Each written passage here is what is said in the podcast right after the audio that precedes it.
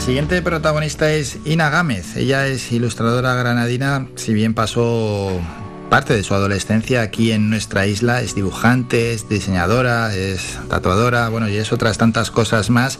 Y estuvo el pasado viernes en la Casa de Colón, en Las Palmas de Gran Canaria, presentando 31 cuentos para octubre. Son unos microrelatos ilustraciones a modo de reto viral protagonizado por mujeres. De esto y de otros asuntos vamos a hablar con Ina Gámez. Ina, buenos días. Hola, buenos días. ¿Qué tal? ¿Cómo fue todo por la Casa de Colón? Pues fue un encuentro muy bonito. Estuvimos em, presentando el libro 31 cuentos para, para octubre con Carmen de la Fundación Fulmen y también con las autoras, con Maite Martín, Martina Villar, Monserrat Fillol, eh, en fin, eh, Puri Gutiérrez, muchas muchas de las autoras. Y fue un encuentro muy, muy emocionante. Pudimos ver las ilustraciones y comentar un poco sobre el proyecto. Y eso es lo que vamos a desarrollar ahora en este inicio. Ese proyecto, ese 31 cuentos para octubre, que todo esto viene de un reto viral. Efectivamente, esto surgió a través de una serie de ilustraciones que realicé con motivo de un reto viral que se llama Inktober, que une a diversos dibujantes de muchos, eh, de muchos contextos distintos, que a través de las redes pues suben, suben sus dibujos a diario durante el mes de octubre. Se llama Inktober eh, que es una mezcla entre ink, tinta y tober de octubre. Y bueno, pues a través de ahí, eh, viendo esas ilustraciones, eh, le sugirieron historias a, una amiga, bueno, en concreto a Montserrat Fillol, que me mandó su cuento y ya a través de ese de esa serie de ilustraciones pues surgió la idea de hacer también una, una antología de cuentos. Es decir, en torno a esas ilustraciones eh, había que escribir, ¿no? Bueno, eso parece. Sí, sí. parece que, que, les, que les inspiró. Eh, era un momento también de mucho intercambio creativo a través de redes, eh, con el tema de la, de la cuarentena, del aislamiento, y la verdad es que había una necesidad de, de compartir arte y bueno, fue una suerte que, que realmente se interesasen las autoras por, por participar. Eh, Montserrat me, comentó la los microrelatos, bueno, podían venir de cualquier parte del mundo, casi casi, ¿no?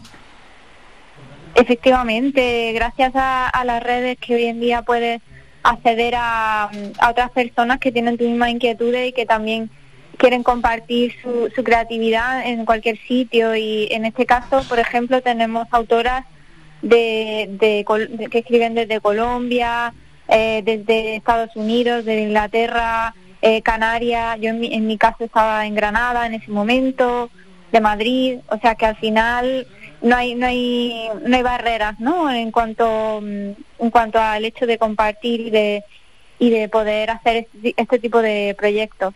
No hay barrera ninguna en las redes sociales. Luego vamos a hablar de eso y también de la viralidad de ciertas eh, propuestas que ahí se generan. Bueno, como por ejemplo ese reto viral Inktober, de donde ha salido 31 cuentos para octubre. ¿Qué más podemos eh, transmitir a los oyentes de 31 cuentos para octubre? Bueno, pues decir que, que ha sido un proyecto bonito que, que ha permitido tejer red y, y conectar en, entre nosotras eh, bueno, que, que, son una serie de ilustraciones que giran en torno a una lista de palabras que, que, que, te dan en, el reto Inktober y a través de cada a partir de cada palabra eh, se genera una ilustración. Y es curioso porque normalmente eh, los cuentos se, se escriben y luego se ilustran. Y en este caso fue al revés son historias que, que las autoras se imaginaban en torno a esas ilustraciones. Y es curioso por eso, porque surge de una palabra y mi interpretación de esa palabra, jugando con, con el propio concepto que, que sugiere la palabra.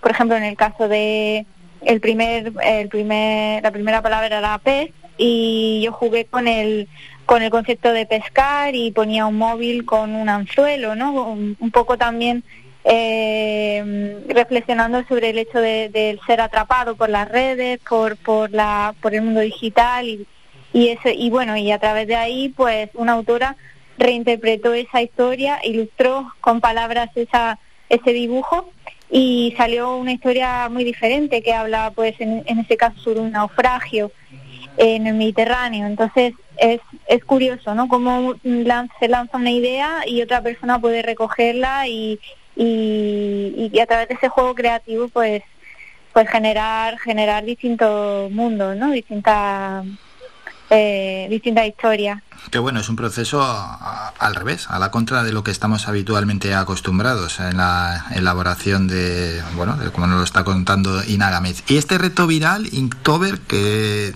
surge desde el año 2009, ¿tiene la misma fuerza que cuando salió? ¿Cómo, cómo se ha desarrollado? ¿Cómo ha sido su evolución? Pues yo sigo, yo lo llevo siguiendo unos cuatro años o así, o cinco años. Y, la verdad es que sí, que tiene bastante fuerza. En el caso de, del 2020, pues como fue un año eh, de um, compartir bastantes, bastantes sentimientos, de necesidad de conectar, como ya decía, pues creo que sí que tuvo bastante fuerza. Eh, en su origen, cuando yo empecé, para mí fue un estímulo creativo muy importante. El hecho de forzarte a hacer cada día una ilustración y compartirla, eh, es realmente emocionante también ver que, que, están subiendo las otras personas, ¿no? Y entre mm, en, ese proceso, pues te estimula bastante, te esfuerzas a, llegar a sitios que no sabías que, que podía llegar y también a nivel técnico, pues evidentemente estás practicando, estás mejorando. Claro, claro, es que el esfuerzo de una ilustración diaria es importante. ¿eh? Efectivamente, y ya cuando vas, eh, pasa como con, una carrera, es casi una carrera de fondo, cuando estás a la mitad en, realidad te cuesta porque estás haciendo un esfuerzo, estás dedicando tiempo al día a día, pero al final te compensa porque dices, he sido capaz de llegar aquí y, y, ya no quiero no quiero dejarlo, ¿no? Quiero continuar hasta el final y la gente te anima, eh, se interesa por lo general bastante por pues eso, por ver qué te inventas cada día y, y qué vas sacando, ¿no? Eso es, bueno, y ahí está el poder que tienen las redes sociales y también incluso la viralidad. Cuando algo se hace viral, mm, bueno, tiene, su parte positiva y su parte negativa. En este caso estamos destacando su parte positiva, que es, que es todo o casi todo, y que en pleno confinamiento nos ayudó tantísimo. Totalmente, yo creo que, que al final necesitamos contar historias, necesitamos oír historias de otras personas para sentirnos identificados, para canalizar también las emociones, todo lo que nos va surgiendo y en ese momento yo creo que más aún, ¿no? Porque teníamos esa limitación de, eh, de movimiento a lo mejor o de, o de también de incluso verse la cara. Yo a veces he hablado que que a través de videoconferencia a veces veía más las caras de la gente que a través de, me encuentro, ¿no? En, sí, en, el día a día, eso es, sí, sí. Que en una actividad normal, sí. Sí, o con familiares pues incluso, ¿verdad? Totalmente, sí, sí, sí. Y bueno, y creo que evidentemente donde esté el mundo mm, tangible eh, realmente no, no es que venga a reemplazar eso, ¿no? Pero creo que sí que puede ser interesante en cuanto a, a eso, el hecho de tejer redes, de llegar a otras personas y acceder y romper barreras. Sí, a esas personas a las que es difícil llegar, sobre todo por, por la distancia, pero bueno, también lo que abogamos, por esas personas con las que se puede quedar de manera presencial, no vamos a intentar romper eh, la manera de quedar presencialmente, que al final yo lo considero más positiva y enriquecedora que, que relacionarte a través de dispositivos, pero no queremos tampoco ignorar la posibilidad que nos da de poder contactar con esas personas que están tan, tan lejos. Bueno, ¿y cuál es la, ya cambiando de asunto, como ilustradora, como dibujante, como diseñadora, cuál es la relación que mantienes o, mantenéis en la profesión con las redes sociales? Bueno, yo creo que es muy importante de cara a la, a la promoción, a la difusión. Eh, para mí personalmente me ha servido de estímulo porque eh, bueno, yo llevo dedicándome eh, más de 10 años a la ilustración y cuando terminé la carrera de Bellas Artes y, bueno, empecé a estudiar diseño y tal, siempre tenía esos trabajos, esos dibujos y los guardaba yo y a lo mejor hacía una pequeña exposición en, en mi ciudad y iban mis amigos, iban gente más o menos más o menos cercana y, y, bueno, y haciendo algún proyecto de, ilustración y tal, pero tienes un alcance limitado. Al final son mm, gente eh, conocidos de y gente que más o menos está en tu, en tu área de, contacto. Eh, sin embargo, a través de las redes, pues para mí ha, supuesto el, el, poder eso, descubrir a otros artistas, eh, contactar con ellos, eh, un apoyo mutuo, eh, también contactar con, con editoriales, con, con, personas que pueden estar interesadas en hacer proyectos con, contigo. Y, y sí, creo que es una, una puerta y una herramienta muy importante de hoy en día. Eso es, de esas posibilidades. Claro, unas redes sociales funcionarán mejor que otras. En el caso de la ilustración, pues lógicamente las que sean más visuales. ¿En cuáles te manejas? En mi caso, yo utilizo mucho Instagram porque es una red eh, muy visual, eh, donde ahora mismo mm, se concentran muchos muchos artistas. También está hay una que se llama Behance, que bueno, últimamente está un poquito más eh, parada en cuanto a movimiento, pero sí que es una manera de, de mostrar un portafolio, de, de poder compartir tus trabajos y, y prácticamente son esas dos. Luego conozco gente que también está metida en el tema de, mm, de esta red, que ahora mismo no recuerdo, eh, una que es de vídeos, ¿no? Que, mm, que también es bastante bastante famosa. TikTok, sí, YouTube. Creo que el hecho de TikTok. sí. Y creo que, que sí, que, que eso, evidentemente el vídeo también es muy poderoso, el hecho de ver, poder conocer a los artistas, porque al final creo que, que, que haya una historia detrás de, de, lo que se hace, de lo que se produce, creo que enriquece mucho más la, la experiencia y hace que la gente también se interese más, ¿no? Evidentemente. Eso es. Bueno, y la persona que quiera acercarse es bien fácil. En, Instagram, por ejemplo, ¿no? En esta red social, Ina Gámez, y ahí va a aparecer. Eh, no hay, no hay duda. A veces, pues uno se llama Carlos Gutiérrez y hay muchísimos, pero en este caso Ina Gámez y es la primera persona, la primera cuenta que va a aparecer por si algún oyente mientras estamos hablando también quiere ir conociendo a la propia Ina Gámez en sus redes sociales. Ina, que también tienes otro tipo de publicaciones, aparte de 31 cuentos para octubre. Sí, también me he dedicado a subir diseño de tatuajes, a um, otro tipo de proyectos de cómic, eh, y de ilustración ¿no? que van que van surgiendo. Ahora mismo estoy estoy trabajando en un proyecto de, de una serie de relatos de, de mujeres de Ceuta eh, que como son distintas perspectivas de distintas mujeres. Voy a trabajar el tema del retrato. Y sí, eh, lo bueno de también de las redes es que vas subiendo lo que vas haciendo sobre la marcha y me gusta esa esa frescura de son, son trabajos que a veces no están terminados, sino que son bocetos, son ideas.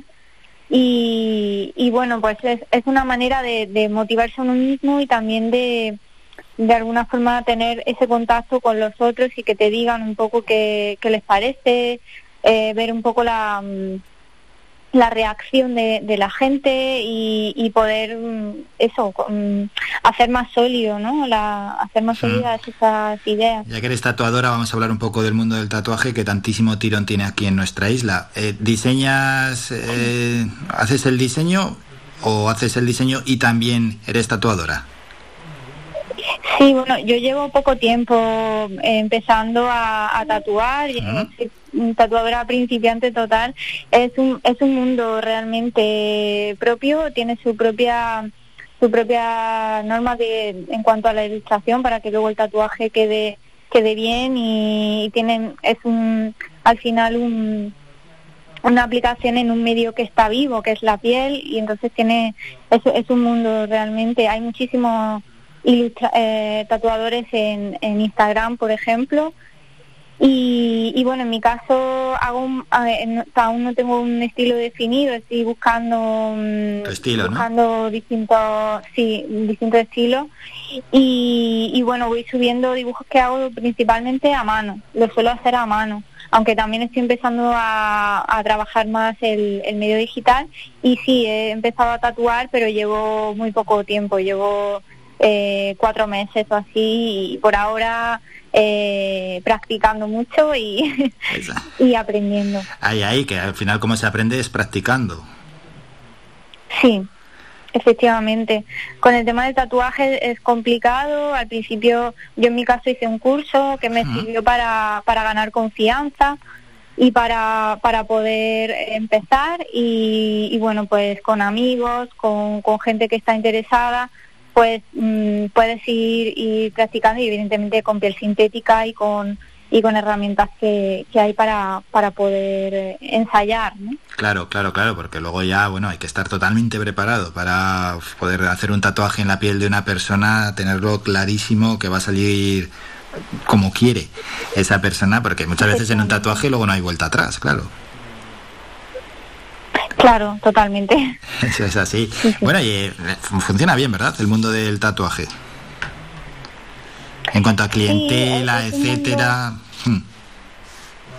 Es, es un oficio. Eh, creo que hay que, mm, como cualquier trabajo, al final tienes que estar un tiempo para, para poder hacerlo con soltura, poder eh, que de alguna forma se te reconozca, que puedas eh, trabajar de ello.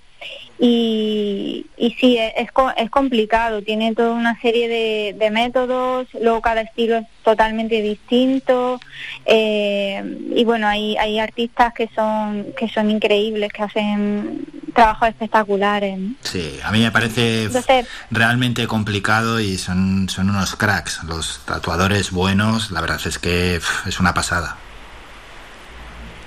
Sí, sí, sí.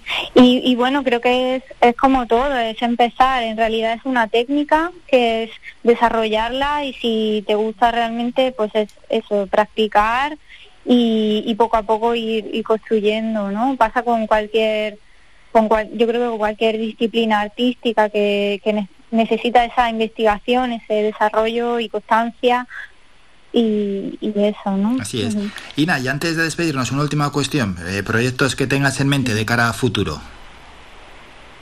Pues eso, ahora estoy con el proyecto de, mm, de, este libro ilustrado, sigo eh, mm, aprendiendo y desarrollando eh, el tema del tatuaje y, y también pues tengo proyectos de cómics en el tintero, eh, bueno, tengo una historia de, de un así de, de una detective un poco futurista que me gustaría desarrollar y, y nada, pues seguimos seguimos adelante y con, con nuevas propuestas. Bueno, muchísimos proyectos por delante. Hemos hablado con la dibujante, diseñadora, ilustradora, tatuadora granadina Ina Gámez, quien, por cierto, pasó su adolescencia aquí en Gran Canaria y que estuvo este pasado viernes en la Casa de Colón de las Palmas de Gran Canaria presentando 31 cuentos para octubre. Ina, ha sido un auténtico placer. Muchísimas gracias por estos minutos.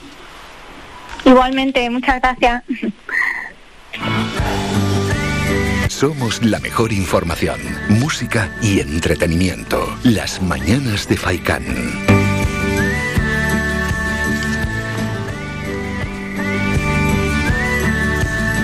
Camino de las 11 de, la mañana, sonarán en breve las horarias y en cuanto suenen nos vamos a publicidad. Ya están sonando y a la vuelta volvemos con el último boletín informativo.